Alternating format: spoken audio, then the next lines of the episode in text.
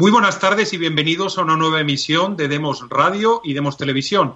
Les saluda eh, José Papí desde la ciudad de Waterloo, en Bélgica. Hoy contamos con dos invitados excepcionales para tratar el tema este del Día Internacional de la Mujer. Hemos tenido varios programas en fechas recientes sobre esta cuestión, pero parece que no nos cansamos de seguir hablando de ello y debido al interés y a los comentarios que se han suscitado, pues bueno, continuamos hoy con ello. Y además, máxime hoy, que es viernes 8 de marzo, ¿no? Y bueno, para ilustrarnos sobre esta cuestión de la que yo tengo muy poca idea, eh, hoy contamos, eh, creo que desde Alicante, con don José Luis Escobar. Eh, José Luis, ¿cómo estás? Buenas tardes. Hola, buenas tardes, José. Pues encantado de estar aquí con vosotros y gracias por invitarme. Fenomenal, José Luis. Y también desde Waterloo, en Bélgica, y a no mucha distancia donde me encuentro yo ahora mismo, eh, don Francisco Aleta. Paco, ¿cómo estás? Buenas tardes. Hola, buenas tardes, José, ¿qué tal? Bueno, pues como os decía, os confesaba que este es un tema del cual yo conozco muy poco. Es decir, había leído en libros de historias lo de las sufragistas, que buscaban la igualdad de derechos y de repente pues aparece esto del Día Internacional de la Mujer, ¿no?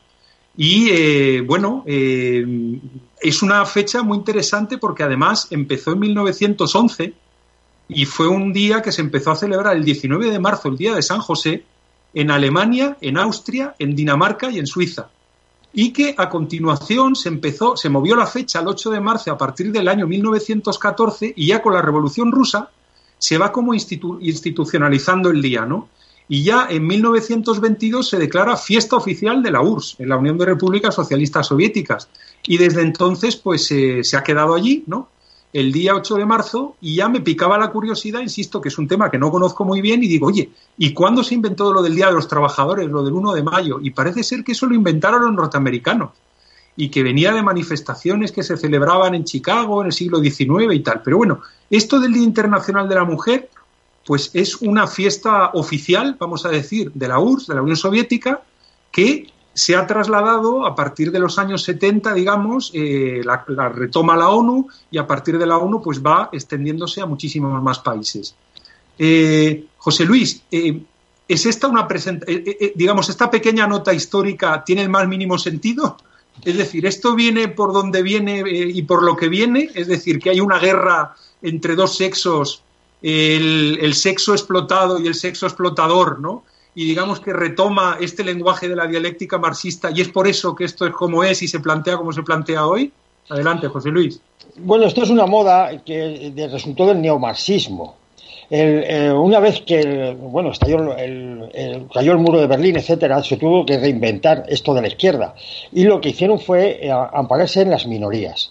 Y, se, estableció que la mujer estaba explotada y que era una buena causa para enfrentar a la para enfrentar para enfrentar fuerzas. Sabes que el marxismo se apoya en la lucha de clases. En este caso no, es, no hay tal lucha de clases porque digamos la clase media la, las cegó pero eh, eh, se iniciaron una lucha mujer eh, hombre colectivo es lucha de las minorías contra las mayorías pero en España has hecho muy bien en, en nombrar el movimiento sufragista porque cualquier feminista sabe que para conseguir igualdad de derechos lo primero que tiene que conseguir es igualdad de votos. Es decir, tener derecho a votar. En España no hubo movimiento sufragista. En España hubo una mujer que se llamaba Clara Campoamor, que el 1 de octubre de 1931 convenció al Congreso de los Diputados para que dieran voto a la mujer. El voto a la mujer en España se consiguió por primera vez con la, con la mm, dicta blanda de Primo de Rivera, lo que ocurre es que cuando entró la República, a la mujer podía ser elegida, pero no podía elegir. Es decir, en la República al principio no tenía derecho al voto. Esto lo cambió Clara Campoamor, en contra de todos los partidos políticos, sin excepción. Lo que ocurre es que entonces no había eh, disciplina de voto. De tal manera que en un discurso que, echó en, vamos, que dio en, Clara Campoamor el, el, el 1 de octubre de 1931, logró conseguir mayoría, por muy poco, pero logró conseguir mayoría, en contra de todos los partidos políticos. Había dos mujeres, había tres mujeres. Estaba en Clara Campoamor, estaba Nelken y estaba, bueno, y había una tercera, había una tercera mujer, estaba eh, Victoria Ken. Victoria Ken y Margarita Nelken, esta última del PSOE, se opusieron rotundamente al voto femenino. Cuando lo consiguió Clara Campoamor, eh, D'Alessio Prieto, del PSOE, dijo aquello famoso de que ese voto femenino era una puñalada trapera para la República. Y digo todo esto porque hay algo en común con lo que está ocurriendo ahora. Eh, cuando Clara Campoamor hizo aquel discurso, los partidos políticos, sobre todo los, las cabezas de partidos políticos, trataban a la mujer no como un sujeto de derecho, no como, no como, una, como una persona con un fin en sí mismo, como decía Kant, sino como un objeto, un objeto de conseguir, para conseguir votos. Exactamente lo que está ocurriendo ahora. Se negaron a dar el voto, el voto femenino a la mujer porque consideraban que si la mujer votaba, iba a votar a la derecha porque eran, estaban influenciadas por el clero, etcétera. Entonces, la, respuesta es muy fácil. Dado que no nos vas a votar, te negamos el derecho al voto. Esta fue la, dialéctica que tuvieron con la mujer en 1931 todos los partidos españoles sin excepción. Actualmente, como la mujer vota, y es el 50% de los votos, todos los partidos se, se han puesto, están compitiendo para inventarse eh, reivindicaciones femeninas, la mayoría de ellas absurdas, y si no, luego las vamos a analizar. Pero su objeto es el mismo que tenían los políticos de 1931, el voto. utilizar a la mujer como un objeto, no como un sujeto, sino como un objeto para conseguir bien votos, bien financiación. Fenomenal, José Luis. Bueno, pues me has ilustrado un poco y, me vas sacando poco a poco de la ignorancia en la que estaba yo y por lo menos ya entiendo lo que es el contexto en España, ¿no? Y de dónde ha venido esto de defender, eh, eh, como nos estás explicando también, el voto de la mujer eh, que, parte de la República, ¿no? Paco, me encuentro con un artículo en el español del ex juez, del antiguo juez y abogado Javier Gómez de Liaño, que se titula Femenino Singular y tiene una entradilla muy interesante donde dice, el autor se opone al feminismo autoritario y fundamentalista que promueve la guerra de sexos y aboga por un feminismo que luche por la igualdad ante la ley sin privilegios de género. ¿Qué opinión te merece esta, esta postura que nos plantea don Javier Gómez de Liaño en el artículo que publica hoy? Ah, buenas tardes. A ver, eh, antes, antes de contestar tu pregunta, quería hacer un par de comentarios. Estoy muy de acuerdo con lo que dice, lo ha dicho José Luis, que es eh, perfectamente correcto. Quiero añadir un par de cosas. La primera, en la Unión Soviética existía el Día de la Mujer, pero también existía el Día del Hombre. O sea, antiguamente era el Día del Ejército Rojo y después de la caída de la Unión Soviética, ahora se le llama el Día del Hombre, que es un día en el que las mujeres hacen regalos a los hombres en la familia, a los amigos o en la empresa. O sea, que existe el Día de la Mujer, donde los hombres hacen regalo a la mujer, y el Día del Hombre, donde las mujeres hacen un regalo a los hombres. Eso también existía en la Unión Soviética. Eh, la segunda, el segundo comentario que, iba a hacer con lo que ha dicho José Luis, para añadir lo que ha dicho José Luis, es que no solamente el voto de la mujer se utilizó con, por intereses políticos, como bien ha explicado, sino también se utilizó de otra forma. Por ejemplo, el primer estado en Estados Unidos que, que otorgó el voto a la mujer fue pues no estoy seguro si fue Wisconsin, Montana, uno de estos estados. Wisconsin, Wisconsin. Y fue precisamente porque había muy pocas mujeres, había muchos hombres solteros, muchos granjeros, era una zona rural muy alejada, y decidieron darle el voto a la mujer para atraer que viniesen mujeres, que, que viniesen mujeres a vivir a ese estado, que también se utilizó en ese sentido. Bueno, permíteme una pequeña, una pequeña puntualización. Mira, hubo voto femenino en New Jersey en 1776 por un error, por una errata a la hora de, en la ley. Decía persona en vez de hombre. Al poner persona tuvieron derecho de voto a la mujer, pero lo corrigieron en 1807. Quitaron persona y pusieron mujer. Perdona que te haya interrumpido, Paco. No, no, estupendo, estupendo. Eh, vale, y ahora contestando a la pregunta, eh, yo, desde mi punto de vista, y esto lo hemos comentado alguna vez eh, en, otros programas, eh, creo que creo que se entiende no se entiende de forma correcta esto del, este nuevo feminismo que no tiene nada que ver con el feminismo histórico que comentabas antes de Clara Campoamor, de los sufragistas, etcétera. Este feminismo que tenemos hoy día es un feminismo completamente diferente.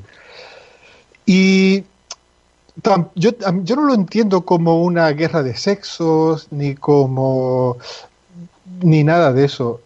Lo que, lo que, lo que veo, y, a, mí me gusta compararlo más bien con el separatismo catalán, por ejemplo, lo que veo es una forma de socialdemocracia en el que hay unos ciertos grupos que utilizan el victimismo y ciertas ideologías tergiversando la historia, tergiversando conceptos, etcétera, para intentar ganar cuotas de poder dentro del Estado. Estos grupos lo que pretenden es eh, decir, vosotros nos oprimís y no estamos, no, estamos satisfechos con lo que tenemos en, nuestra, en, en, la vida, con, lo que, con los trabajos que tenemos, con las oportunidades que tenemos, con lo que, con lo que hemos conseguido, y eso es porque el Estado nos oprime, y se forman estos grupos para obtener cuotas de poder. No les interesan los derechos de las mujeres, no les interesan los derechos de nadie en general. Les interesan solamente los derechos suyos propios y obtener privilegios y cuotas de poder dentro del Estado. O sea, imponer legislaciones, eh, obtener subvenciones, entrar a formar parte de comités políticos, legislativos, etcétera. Eh, y, no hay nada más, no hay mucho más. lo que pretenden es eso y intentar eh, llevar esto a temas de que si hay una guerra de sexos entre hombres y mujeres y demás, es, absurdo y además no, nos lleva a ninguna parte. Entonces, eh, eh, José Luis, todo por la pasta. Es decir, esto es acerca de que asociaciones se lleven unas subvenciones fenomenales y las vayan allí gastando y al final sea más grande el collar que el perro.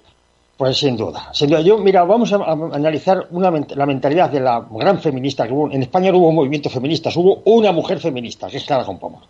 Vamos a analizar la mentalidad de Clara Campoamor y la vamos a comparar con la, con la mentalidad de lo que ahora se llaman feministas. Mira, Clara Campoamor no se consideraba feminista. Ella le decían, tú eres feminista y dice, no, yo soy ciudadana. Y como ciudadana quiero tener los mismos derechos de que cualquier otro ciudadano. O sea, ella luchaba por la igualdad de derechos, la igualdad de oportunidades, pero desde luego eh, por la igualdad no quería machacar al sexo contrario. Y esa es la mujer, sin duda alguna, que más ha hecho por, por el feminismo en España, es decir, por los derechos de la mujer. Creo que, es la única, fíjate, porque estaba sin apoyo, no tenía ni partido político, que la echaron de varios. Quiso entrar en un partido político, no me acuerdo si era, era el radical, y entonces se votaba con bolas blancas o negras. Eh, para admitir a alguien tenía que, eh, tenían los afiliados que poner bolas blancas en una caja. Y eh, y eran secretas, de tal manera que nadie sabía quién había puesto las bolas blancas o negras. Pues para votar la no admisión de Clara Campo Amor, todos los afiliados llevaban su, su bola negra en la mano, para que ella viera que las rechazaban. Y era público el rechazo. ¿Por qué ese público rechazo? Pues porque consiguió el voto femenino. ¿A quién se enfrentó? Se enfrentó a toda la izquierda porque, eh, claro, ellos pensaban que efectivamente ocurrió que en las siguientes elecciones ganó la derecha, pero en las siguientes ganó la izquierda. ¿eh? Y eso no se lo perdonaron nunca. Cuando estalló la guerra civil, Clara Campoamor estaba en la lista de todas las checas para ser asesinada. Y cuando huyó, que huyó por Alicante, se fue camino de Suiza, pero se fue eh, vía eh, Italia. Al subir a un barco de extranjeros, subieron varios falangistas con ella con intención de matarla. En cuando llegó a, Italia, estaba Mussolini, eh, hubo, hubo mm, tratos con España para ver si, a ver si la, la, podían apresar, traerla aquí para matarla. La derecha, es decir, que estaba perseguida, le peligraba la vida tanto por la derecha como por la izquierda. Y bueno, allí se excusó diciendo que estaba de paso y logró huir a Suiza, si no lo hubieran matado. Vino a España exclusivamente en cenizas. ¿eh? Y además fue, fue en Santander donde, donde expandieron las cenizas porque decía que era el, lugar donde ella, eh, ella estaba cuando estalló la República. Claro, Campoamor quiso regresar a España en los años 50 y estuvo en Barajas, pero no se atrevió a bajar del avión y estuvo en trato con el gobierno de Franco. Y Franco dijo que si eh, la dejaban, la perdonaban, no la metían en la cárcel, si decía, si se chivaba de todos los compañeros de, su logia, porque ella era, era masona. Y ella respondió que ser masona en la República era un delito muy legal, porque entonces no estaba prohibido, claro. Y no se chivó de, quiénes eran sus, compañeros de logia. Es más, eh, Franco sabía quiénes eran los compañeros de logia porque habían cogido todos los archivos y Clara Campoamor se negó aún así a ratificarlo. Es decir, ese es el esquema de una mujer, de una grandísima mujer, una mujer muy inteligente, una mujer luchadora, fue una de las primeras abogadas que hubo en España, una, mujer imponente. Está a, la altura de las grandes héroes, ¿eh? tanto por su, por su inteligencia como por su sacrificio personal. Esta mujer vivió traduciendo libros. ¿eh? Y en España no se, ha, estado, ha estado postergada hasta hace muy poco, que fue Luis Español el primero que hizo público este personaje. Y ahora, ahora mismo, hoy, se la quieren, en varios partidos políticos quieren, se quieren apropiar de su nombre. Bueno, no tienen, no, ni, no la llegan ni a la altura del tacón. Bien, esta mujer no, no pedía subvenciones, no pedía un, castigo al hombre por ser el hombre, no decía aquello que dicen ahora el Tribunal Constitucional. Ha dicho que al hombre, por ser hombre, hay que penarle más en los delitos eh, que llaman de género que a la mujer. Algo absurdo. Algo absurdo desde todo punto de vista, sobre todo con el artículo 14 de la Constitución que proclama la igualdad. Esta, esta, este tipo de mentalidad estaba muy lejano, muy lejano a Clara Campoamor. Claro. Eh, eh, Paco, estoy mirando estadísticas ahora mismo aquí en el, en el ordenador, estadísticas, por ejemplo, de eh, cuál es el porcentaje de mujeres que, que está en la fuerza laboral, ¿no? Y desde luego lo que se ve a nivel mundial desde el año 90 es un incremento eh, permanente. En los países más desarrollados del mundo, pues ves una penetración de, de, vamos, alrededor del 75, incluso hasta el 80% de las mujeres entre los 15 y los 64 años están trabajando. España está en un 60 y larguísimos, casi un 70, y según bajas en el desarrollo ves que la mujer pues no trabaja, ¿no? Eh, eh, ¿qué, opinión te merece esto? Es decir, ¿la tendencia va hacia allá? Es decir, ¿cada vez van a trabajar más las mujeres? ¿Se va a llegar a una equiparación total, digamos, en lo que es la participación del hombre y de la mujer en el mundo laboral. Sabemos que no hay una igualdad real de salarios, porque eso sí lo tenemos que aceptar, que las estadísticas así lo dicen, que, no hay una igualdad real en los salarios que cobra el hombre y la mujer, son un poquito más bajos los de la mujer. Pero cada vez vemos que hay más mujeres trabajando, en el país en el que mires y en el lugar y en la cultura y en la zona geográfica que elijas. Eh, ¿qué, ves tú de cara al futuro?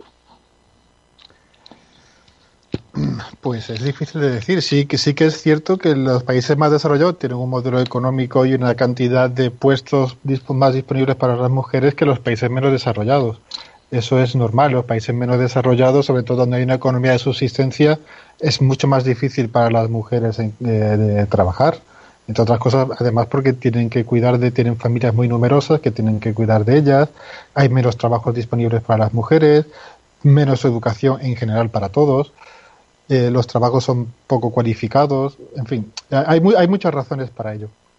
En cuanto al futuro, pues, pues es difícil de decir. Eh, es cierto, y estos son, y estos son estadísticas también que son claras, que las mujeres, por voluntad propia, no por cuestiones de que nadie las obligue, eligen ciertas profesiones, mientras que los hombres eligen otras. Eh, por ejemplo, hay muy pocas mujeres electricistas hay muy pocas mujeres en, las carreras de ingeniería, técnicas, en la mayoría de ellas. Eh, en biologías y medicina hay una gran cantidad de mujeres, hay una gran cantidad de mujeres en derecho, en ese tipo de carreras. Entonces, bueno, hay, hay ciertas diferencias, eso también influye en las, en, la, en las diferencias de ingresos entre hombres y mujeres, pero bueno, es normal, no, no, creo que, no creo que eso sea un problema, desde luego ni, ni que deba de considerarse un problema.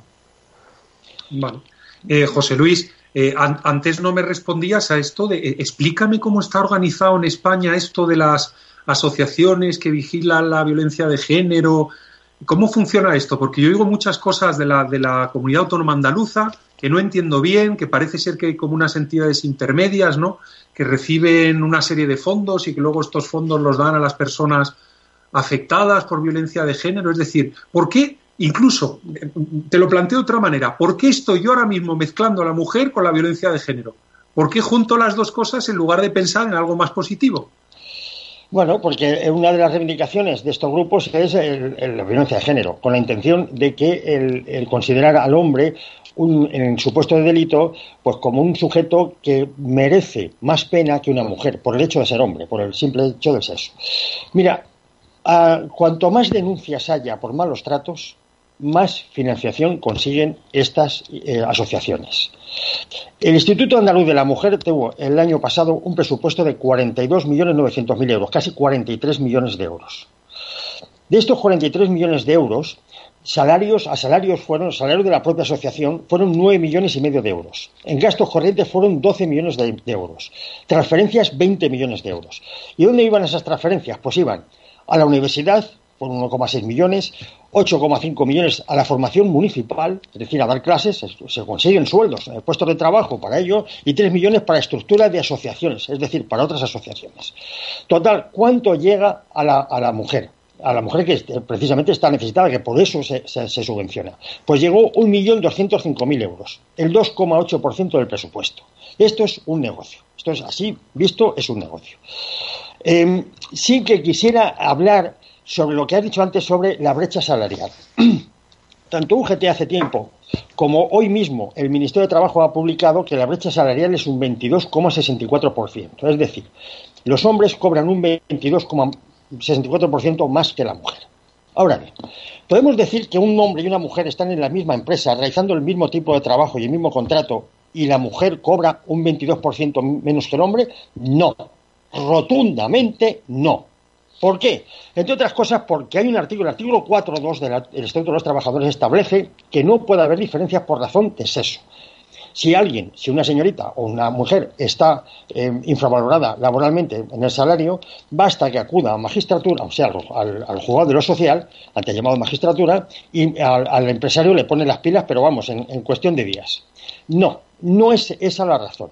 Y no solo eso, perdona, perdona que te interrumpa una cosa, es que si fuera así, las empresas, si, si, si, un hombre y una mujer haciendo el mismo trabajo y, con y, con el mismo resultado cobrase una mujer menos, las empresas no contratarían hombres. Claro. ¿Por qué vas a pagarle más a un hombre si una mujer hace el mismo trabajo y cobra menos? No, esa no, es la explicación. Esa no es la explicación, seguro. ¿Dónde, está, la, ¿dónde está la explicación? Mira, eh, Eurostat decía eh, eh, que esta brecha salarial no está en el 22%, sino en el 15%. Eso lo dice Eurostat. Hay una, hay un, bailan cifras entre España y la, la Unión Europea. La primera explicación es que en España hay nueve veces más mujeres viviendo solas con niños. En una edad entre 25 a 50 años, la cifra de mujeres que viven solas con niños es nueve veces superior a la del hombre. ¿Qué significa esto? Que la mujer tiene que atender a esos niños, porque vive ya sola con ellos, y al trabajo. ¿Esto qué supone? Supone unos contratos eh, temporales y parciales. Parciales no puede trabajar ocho horas, tiene que trabajar menos. De tal manera que hay un tercio de mujeres ocupadas que trabaja a tiempo parcial. Esto se traduce en la brecha salarial famosa, pero el Ministerio de Trabajo no lo dice. O sea, no dice por qué se produce esta brecha salarial. En la Unión Europea en 2016 decía que el 31,9 de las mujeres ocupadas lo estuvo a tiempo parcial en comparación con el 8,8 de, hombres. Esto significa que como tienen la carga de los hijos, pues tienen que trabajar en tiempo parcial y por tanto van a cobrar menos. Mira, vamos a, ir, a irnos a un, intelectual, a un pensador moderno, que, cuyas ideas están, están de boga hoy día, pero que nadie lee. Platón. Platón decía que para la igualdad entre hombre y la mujer tenían que darse dos requisitos. El primer requisito es que todos tenían que tener la misma educación. Y el segundo requisito es aliviar la carga de los hijos. Si tú alivias la carga de los hijos, la mujer no tiene por qué estar trabajando a tiempo parcial y puede trabajar las ocho horas y terminas con la brecha salarial. Si tú alivias a la mujer la carga de los hijos, la mujer puede ser ejecutiva. Yo sí que he tenido experiencias, en, en, primer lugar, las mujeres ejecutivas, yo me acuerdo de toda su familia dos veces. Una cuando voy a negociar con ella y otra cuando termino de negociar con ellas. Sobre todo esta segunda vez, me acuerdo de ella con más ahínco. Son tremendas, son muy buenas ejecutivas. Son muy buenas negociantes. Vosotros imagino que tendréis experiencia igual que yo. Yo la última que recuerdo fue eh, eh, negociando con una, con una ejecutiva de, bueno, pues de una empresa también a nivel internacional. Y eh, recuerdo que fue tan, tan efusiva la mujer con tal carácter que hubo un momento que mi cliente que estaba conmigo me interrumpió a la, ejecutiva y le dijo, por favor, no muerda usted a mi abogado. son tremendas. Pero ¿por qué llegan tan pocas si son tan buenas? Pues la misma explicación, por los hijos. Cuando una mujer, cuando una ejecutiva tiene un hijo y tiene que acudir a una reunión en Alemania y tiene que estar allí pasado mañana sin falta, a las 12 de la mañana y tiene que coger un avión y tiene que dejar a su hijo solo, no puede hacerlo. Y tiene que ser sustituida por otro. Este que la va a sustituir la va a adelantar en el escalafón. Va a coger, es, es algo lógico. Bueno, ahora vamos a preguntarnos, ¿y cuánto dinero se ha dedicado para, eh, para, para aliviar la carga, como decía Platón, del cuidado de los hijos a la, en, en, España, de todo este, de toda esta capital, de, esta, de todas estas tremendas subvenciones, hablan ahora de doscientos y pico millones, que van a asociaciones, ¿cuántas guarderías se han construido? ¿Cuántas guarderías para ejecutivos? Entre, otras cosas, porque un ejecutivo a lo mejor tiene que dejar al hijo varios días seguidos en, en, una, en una guardería de este tipo. ¿Cuántos se han construido? Ninguna, ninguna. Eso significa que la intención de igualar en esta brecha salarial de la mujer feminista, las que se llaman hoy feminista, es cero, es nula. Pretenden. Claro, ¿qué ocurriría si hace esto? Se acabarían las subvenciones para el Instituto Andaluz de la, de, la, de la Mujer, por ejemplo, se acabarían todas estas reivindicaciones, se acabaría todo este movimiento y se acabaría todo, todo, este modo de utilizar a la mujer como objeto para conseguir votos. Claro. Y esto, esto eh, eh, eh Paco, eh, habíamos comentado tú y yo en privado algunas veces, eh, también conecta con esto del movimiento del Me Too, ¿no? Del yo también, sí. en inglés, que había en Estados Unidos, ¿no? Donde al final parecía que, en fin, cada vez que, digamos, las socialdemócratas, cada vez que un señor les había dicho guapa por la calle o lo que fuera, las había agredido sexualmente y, bueno, pues eh, uno se encontraba en las redes sociales, Me Too, Me Too, Me Too, Me Too, y esto se puso de moda y la que no pusiera Me Too, pues era una persona que estaba digamos, de, fuera de la moda, ¿no? Estaba ya desfasada. ¿Qué, ¿Qué, opinión te merece el Me Too? ¿Entronca con esto que estamos hablando ahora, esta tarde? Sí, sí. Y es muy importante lo que, lo que ha dicho José Luis. Perdona que vuelvo a comentar una cosa que ha dicho José Luis antes de, que, antes de tu pregunta. Eh, lo del voto. Es que lo del voto es muy importante. Porque hay que tener en cuenta una cosa. Las mujeres son más del 50% de los votantes. Son más del 50%. Y además tienen una tasa de abstención muy baja. Quiere decir que la mayoría de las, de las personas que no votan son hombres. Quiere decir que el porcentaje de votos, las mujeres tienen un porcentaje de votos muy alto comparado con los hombres. Y conseguir el voto de las mujeres es vital para los partidos políticos que quieren ganar unas elecciones. Eh, este, son mayoría de votantes. Y además por bastante, ¿eh? no solo por, por, los dos motivos que he dicho.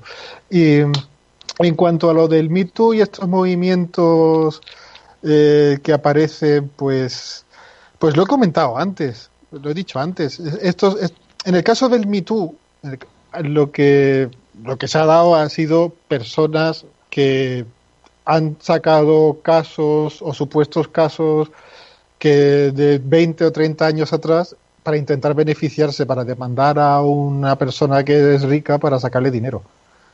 Básicamente es lo que ha ocurrido. Por ejemplo, en el caso de este productor de cine, pues era una chica, una actriz que su carrera va en declive, va en declive que ya no, no tiene, digamos que prácticamente no, no tenía, se le había acabado, se le estaba acabando su carrera y esto ha servido pues para volver a salir a los medios, eh, hacer una demanda, intentar obviamente obtener una, una indemnización, etcétera y, eso se ha extendido bastante. En este tipo de, en este tipo de casos suele haber ese tipo de intereses detrás. Eh, José eh, Luis. ha ido casos también a cantantes famosos, ha habido, ha habido montones de estos casos, obviamente siempre donde hay una víctima, digamos, la víctima en este caso es el denunciado, eh, al que se le puede, al que se le puede demandar una indemnización importante. Y digo, digo porque no, no, no quiero decir que siempre, que siempre sea así sea, pero en estos casos, por ejemplo, yo he visto los, los, los casos y no tiene ningún sentido. O sea, está claro de que lo que buscaban era, era, era el beneficio económico. José Luis, en, en, tu labor diaria de abogado, pues claro, tú escuchas a muchos compañeros, ¿no? Tratar de todo este tema de las denuncias y eh, ¿qué, qué, qué, opinión te merece esto? Que, que es decir, se, eh, ¿hemos importado algo de Estados Unidos en esto? Nosotros ya veníamos enseñados.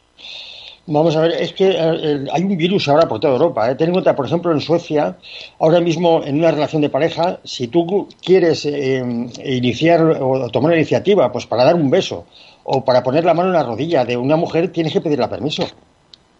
El, han, han, destruido todo lo que es la relación o el lenguaje no verbal eh, de una relación amorosa, eh, porque, porque si no, te puede denunciar y te puede meter en un lío. Además, eso sí que se considera agresión sexual allí. Es decir, que el, hay, hay, un problema grave, sobre todo en la mentalidad de los políticos o lo que nos han querido meter los políticos. El, el, y en España vamos por ese camino, vamos también por el camino de, la, de, destruir, si quieres, la, la, iniciativa o la, eh, digamos, la naturalidad en las relaciones personales por, por, estas intenciones políticas. Sí, y en Estados Unidos, por ejemplo, en Silicon Valley, en toda esa zona, eh, se, está llegando ya a extremos en que los hombres, no, en el trabajo, en las, en las empresas, se mantienen completamente alejados, no, no, se relacionan en absoluto con las mujeres, precisamente por miedo a eso, por miedo a que cualquier gesto, cualquier cosa, envidias, eh, envidias personales o profesionales, etcétera, por cualquiera de estos motivos, o por cualquier malentendido, te denuncian por, te, dicen que, les, que has acosado, que tal, que has tenido un comportamiento machista, y acaban con tu carrera totalmente, eh, inmediatamente. Bueno, y, ah. y, se está, y se está dando eso. Otra cosa que se ha dado, por ejemplo, según he leído en artículos de prensa en, en Nottingham, en Inglaterra, es que eh, salió una ordenanza municipal eh, o, lo que o, el equivalente que fuera allí diciendo que si tú te acercabas a hablar con una mujer y a ella le molestaba se consideraba un, una agresión un delito sexual o, o delito de delito de odio o de o algo así no estoy seguro a consecuencia de eso, los hombres dejaron de acercarse a las mujeres y al cabo de unos meses las mujeres se quejaban de que los hombres ya en los pubs no se acercaban a hablar con ellas, no, no, no, había forma de, ligar en un pub porque ningún hombre se, se, atrevía a acercarse a una mujer. Entonces, eh, y, eso es un, y eso es un problema porque la verdad es que este tipo de, de leyes y, campañas que, que, estos grupos están intentando llevar a cabo también van en contra de los intereses de las mujeres en muchos casos, ¿eh? de las mujeres en general, de la mayoría de ellas. si, tú destruyes las relaciones personales entre hombre y mujer, ya me dirás tú, ahí salen perjudicados los dos. Bueno, podemos terminar como en Suecia. En, Suecia, cuando quieren quedarse embarazadas, ahora eh, hay un kit que en 48 horas te lo mandan desde Dinamarca, te lo envían a casa y que es un sistema de inseminación. O sea, tú misma te quedas embarazada, tú sola. Y bueno, hay un, hay un, un documental que ha salido hace unos años que se llama La teoría sueca del amor. Este documental ha traído porque eh, claro, habla de Suecia, de cómo son las relaciones personales. ¿Y qué, ha ocurrido desde que los Palmer, ya en los años 70, dijeran que, bueno, que había que destruir todas aquellas relaciones que perjudicaran o trajeran conflictos al, hombre? Por ejemplo, la relación de pareja, que crea conflictos, la relación con la familia, la relación con los amigos. De tal manera que si en España tenemos un problema, acudimos a la familia o acudimos a los amigos. En Suecia se van directamente al Estado. El Estado suple todas, cualquier tipo de, carencia que tenga el individuo y ha sustituido a la familia, y ha sustituido a la pareja, y ha sustituido a los amigos. De tal manera que ha terminado así. Las mujeres se embarazan ellas solas con, un kit. Bien, y, me preguntaba sobre los compañeros, eh, sobre los abogados en, estos problemas. Mira, eh, en primer lugar, yo eh, llevé solamente un caso en mi vida y no vuelvo a llevar más. en un caso, te voy a contar la experiencia. Es un señor bastante reconocido que un día lo detienen y lo meten en la cárcel por una presunta violación a la mujer. Eh, el abogado está en día de, esto fue el día antes de Navidad. 72 horas después, una vez pasado allí el día de Navidad, en la noche, etcétera, aparece el abogado y la mujer a la salida de la cárcel, a la salida del, calabozo, diciéndole que tenían un convenio regulador ya, ya redactado y bastaba con que firmara para que eh, para que le quitaran la denuncia por violación. Y así lo hicieron. Pero resulta que este hombre acudió al despacho y hicimos una trampa. Le pusimos, eh, llevamos a, la comisaría el ejemplar que nos habían dado eh, para, firmar y el comisario hizo unas señales para ver que ese documento era el mismo. Una vez firmado, se iba a, a, introducir en el juzgado, en un procedimiento, para que y, al mismo tiempo quitaban la denuncia por violación, es decir, el vínculo, el del chantaje, entre ese, entre ese documento y la retirada de la violación. Bueno, inmediatamente metió una denuncia a la mujer por, por chantaje. Aparte que, que se pudo ver, comprobar fácilmente que no hubo violación por una razón muy sencilla. Después de la presunta violación hubo una visita en casa y la mujer llevaba medias. Y le pregunté a, a, los testigos que si las medias estaban rotas, ¿cómo violas a una mujer sin romperle las medias, por el amor de Dios? Y dijeron que no, que las medias estaban intactas. Conclusión, el, eh, hubo un juicio de jurado y el, magistrado, eh, unos días antes del juicio, nos reunió a los abogados y le dijo al abogado que representaba a la mujer que por su experiencia, de 40 años de experiencia, iba a terminar condenada, su mujer, por, el chantaje que había hecho. Así que llegáramos a un acuerdo y llegamos a un acuerdo. Bueno, las, experiencias son muy feas, pues te voy a decir por qué. Y yo no he vuelto a llevar casos de estos. Porque se presume la culpabilidad del hombre. Es decir, si en un procedimiento solamente hay un testigo y ese testigo es la víctima y, ese testimonio vale es suficiente para declarar la culpabilidad, como ha ocurrido, por ejemplo, en la manada, en la, en la, en la sentencia de la manada, significa que si a ti te denuncia cualquier mujer hoy mismo y dice que le has agredido y bueno, se monta una historia que sea más o menos verosímil y la mantiene en el tiempo y no, se contradice, tú ya estás condenado. No lo sabes, pero ya estás condenado. todavía no sabes por qué, pero ya lo estás.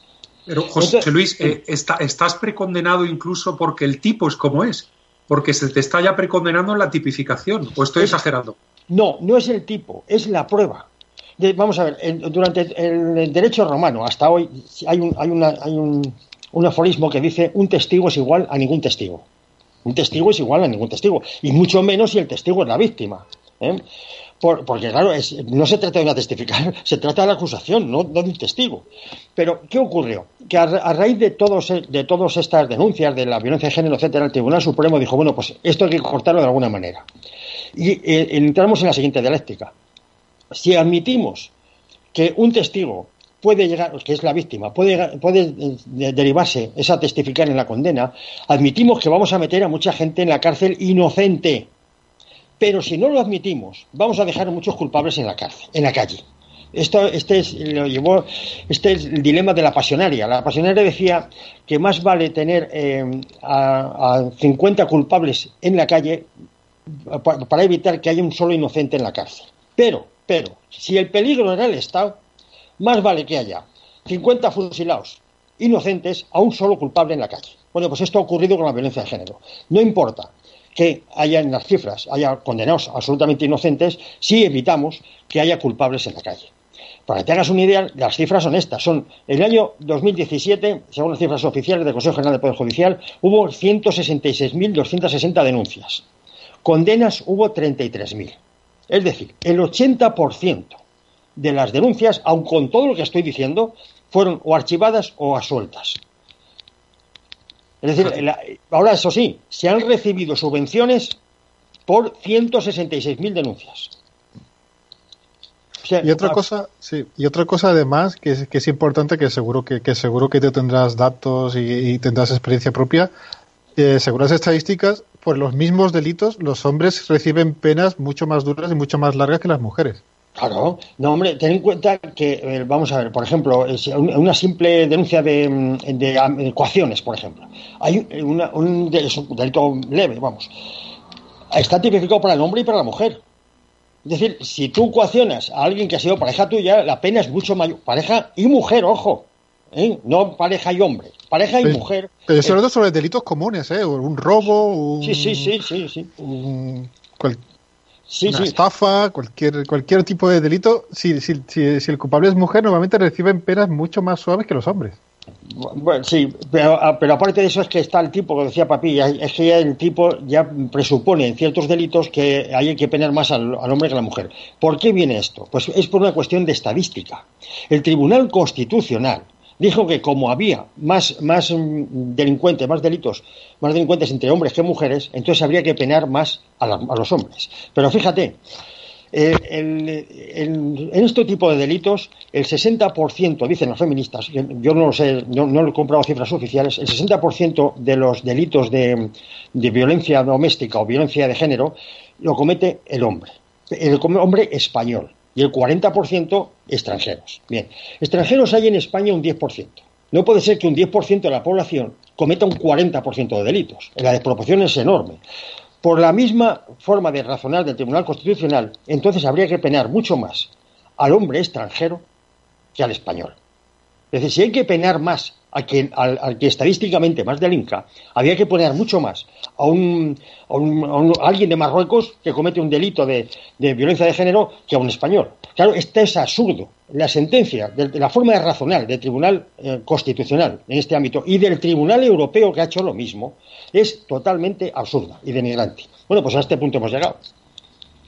Bueno, pues eh, que conste que conste que eh, teníamos eh, o contábamos con la participación de una mujer en este programa y que unos minutos antes y por motivos de salud pues no ha participado, vamos, y no es ninguna excusa ni, ni nada ni, pero que sencillamente, pues bueno, nos han dicho que, bueno, que había un problema de salud y no ha podido participar. Eh, lo digo para aquellos que nos digan, madre mía, hablan en el Día Internacional de la Mujer y se presentan tres señores allí en el programa. Pues bueno, que conste que teníamos prevista la participación de una compañera nuestra, pero bueno, no ha podido ser hoy. En definitiva, bueno, si queréis eh, un pensamiento más o ya nos despedimos. Bueno, eh, Paco, venga, que veo que, quieres decir, una frase más. Adelante. Sí, yo creo que es absurdo eh, ponernos a ver si, si, son, si son mujeres o hombres, si hay tres hombres, si hay cuatro mujeres, da igual, son personas, somos personas y si, los que estamos tenemos algo que decir. Yo nunca, nunca en ningún campo, ni profesional ni personal, mm, intento hacer ese tipo de diferencias. Y quería hacer un último pensamiento porque quiero negar la mayor del pensamiento feminista. Voy a negar la mayor porque según el pensamiento, este pensamiento feminista dicen que todos los males del mundo están causados por los hombres, las guerras, el capitalismo malvado y demás, y que si las mujeres gobernaran, pues todo sería maravilloso y pacífico. Voy a negar la mayor porque eso en la historia, la historia no ha sido así. Cuando han gobernado, cuando han reinado Isabel de Castilla, Isabel de Inglaterra, la reina Cristina de Suecia, la reina Victoria de Inglaterra, Catalina la Grande en Rusia, o más recientemente Margaret Thatcher, no ha habido no ha habido no ha habido ese cambio han sido han sido igual de guerreras que, lo, que los hombres y han gobernado igual que los hombres no si no, que la pregunten a la Clinton. Incluso, incluso peor. Y si no, que la pregunten a la Clinton. ¿eh? Que menos mal que no salió. Eh, eh, mira, en este programa no hemos tenido mujeres que hayan participado, pero ha estado Clara Campoamor. Clara Campoamor, yo creo que tapa cualquier feminista, no, no solamente cualquier feminista, sino cualquier grupo de feministas, cualquier masa de feministas. Ella solo, ella solo vale más que todas las agrupaciones feministas que existen hoy sola, hoy día pues sirva, sirva este programa como un homenaje a, doña Clara Campoamor, una figura histórica que tenemos todos que redescubrir y, aprender y sacar todavía eh, mucho de lo, que, de lo que trajo y de lo que sirvió a la sociedad española. En fin, eh, muchísimas gracias a todos por, por, el programa. Hemos contado con el apoyo técnico de don César Bobadilla, que ha hecho posible este programa. Eh, Paco, José Luis, muchísimas gracias y un placer haber pasado esta tarde con vosotros. Gracias a ti. Buenas tardes, gracias. Pues bueno, yo creo que ya lo dejamos ahí. Muy buenas tardes y hasta la próxima.